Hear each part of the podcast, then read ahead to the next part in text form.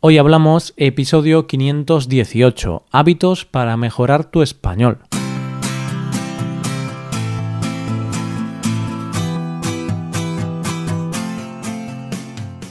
Bienvenido a Hoy Hablamos, el podcast para aprender español cada día.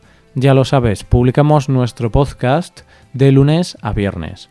Puedes escucharlo en iTunes, en Android o en nuestra página web Recuerda que los suscriptores premium pueden acceder a la transcripción completa del audio y a una hoja con ejercicios para trabajar vocabulario y expresiones.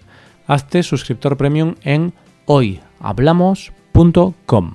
Buenos días, ¿qué tal? ¿Preparado para comenzar una nueva semana?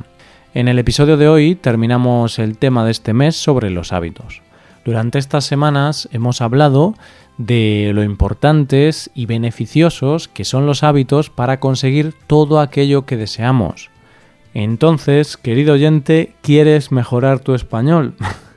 pues si eso es lo que quieres, ahora mismo te voy a recomendar varios hábitos para mejorar tu nivel en cualquier idioma.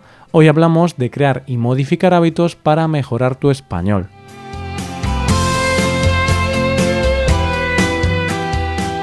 Cuando hablamos de aprender un idioma, siempre decimos que hay que hacer cosas, que hay que crear nuevos hábitos o rutinas de estudio.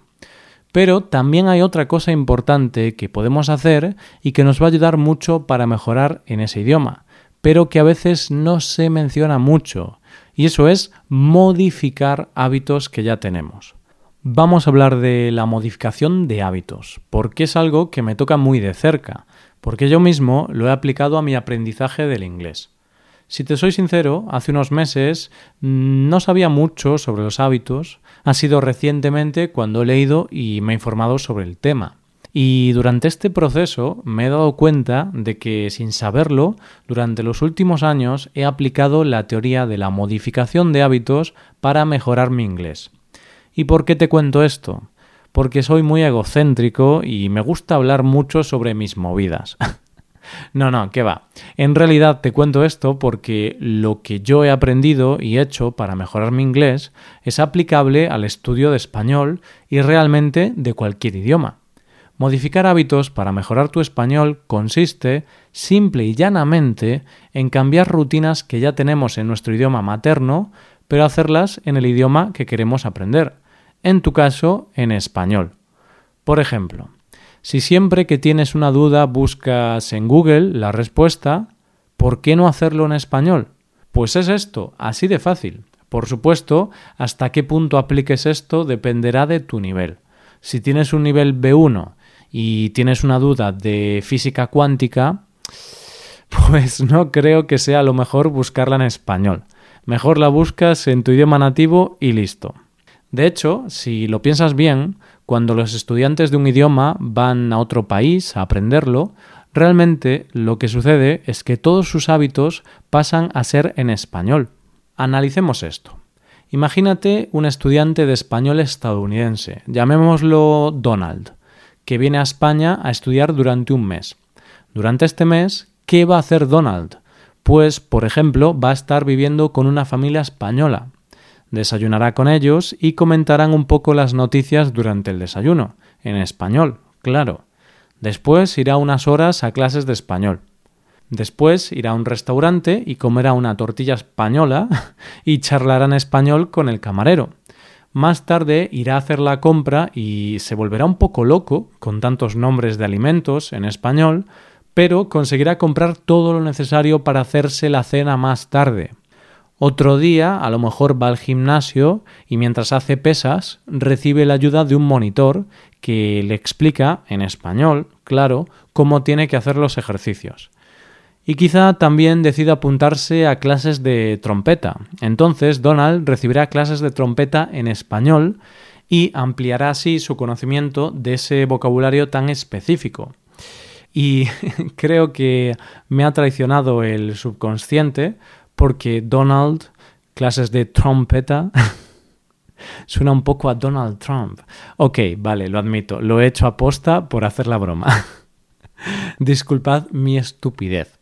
Pero la cuestión es que, como ves, aprender y mejorar español o cualquier idioma consiste en convertirlo en un hábito, y con el paso del tiempo aprenderás más y más. Por ese mismo motivo, también hay veces que los estudiantes van al extranjero y después de mucho tiempo apenas han mejorado su nivel en el idioma. ¿Por qué? Porque se han juntado con personas de su mismo país y al final casi todas sus rutinas seguían siendo en su idioma materno. Y como no todos podemos ir a vivir durante unos años a España o al país donde se hable el idioma que estamos aprendiendo, tenemos que buscar alternativas. Y esas alternativas son hacer todo lo que podamos en el idioma que estamos aprendiendo, hasta las cosas más cotidianas y comunes. Como el ejemplo de antes, el de que cuando buscas las dudas que tienes en Internet, pues lo haces en español. ¿Quieres cambiar una bombilla? Pues busca cómo cambiar una bombilla. ¿Quieres aprender nuevas recetas de platos veganos? Pues busca recetas de platos veganos. ¿Tienes tu primera cita con un chico o una chica y no sabes qué organizar? Pues busca qué hacer en tu primera cita. Yo hago esto casi siempre en inglés. Bueno, lo de la primera cita no. Mm, tengo que reconocer que quizá alguna vez lo he hecho, pero actualmente ya no busco nada sobre citas, ni en inglés ni en español. Yo siempre busco casi todo en inglés y me ayuda a encontrar nuevas palabras que no conocía, por lo que aumento mi vocabulario poco a poco. Otro hábito que podemos crear o modificar es el de leer. Si no lees libros, tienes que empezar a leer. Leer es positivo en muchos aspectos, no solo para mejorar un idioma, así que deberías crear ese hábito. Y si ya tienes el hábito de leer en tu idioma nativo, tienes que modificarlo y tienes que ponerte a leer en español. ¿Te gustan las novelas? Pues ponte a leer novelas escritas en español. ¿Te mola leer libros de no ficción? Por ejemplo, libros de economía. Pues venga, busca libros de economía escritos en español.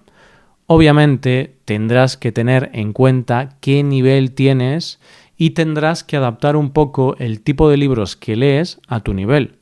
Pero una vez alcanzas el nivel B2, más o menos, casi puedes leer cualquier libro en español y entenderlo perfectamente, aunque no conozcas todas las palabras que se usan en ese libro. Y además de leer libros, también puedes modificar un hábito que casi todos tenemos. ¿Ves series, películas o vídeos? Seguro que sí. Pues ya es hora de que veas todo ese contenido en español. Creo que ya lo he comentado en algún episodio anterior. Yo suelo ver una o dos horas de series al día. Digamos que estoy un poco enganchado a las series. Es un hábito que tengo desde que tenía 16 años o así. Y cuando comencé a aprender inglés, modifiqué este hábito y lo aproveché para mejorar mi inglés. Sigo viendo la misma cantidad de series, pero ahora lo que hago es que las veo en inglés con subtítulos en inglés. Me divierto, me lo paso bien y además mejoro mi nivel de inglés. Es perfecto, ¿verdad?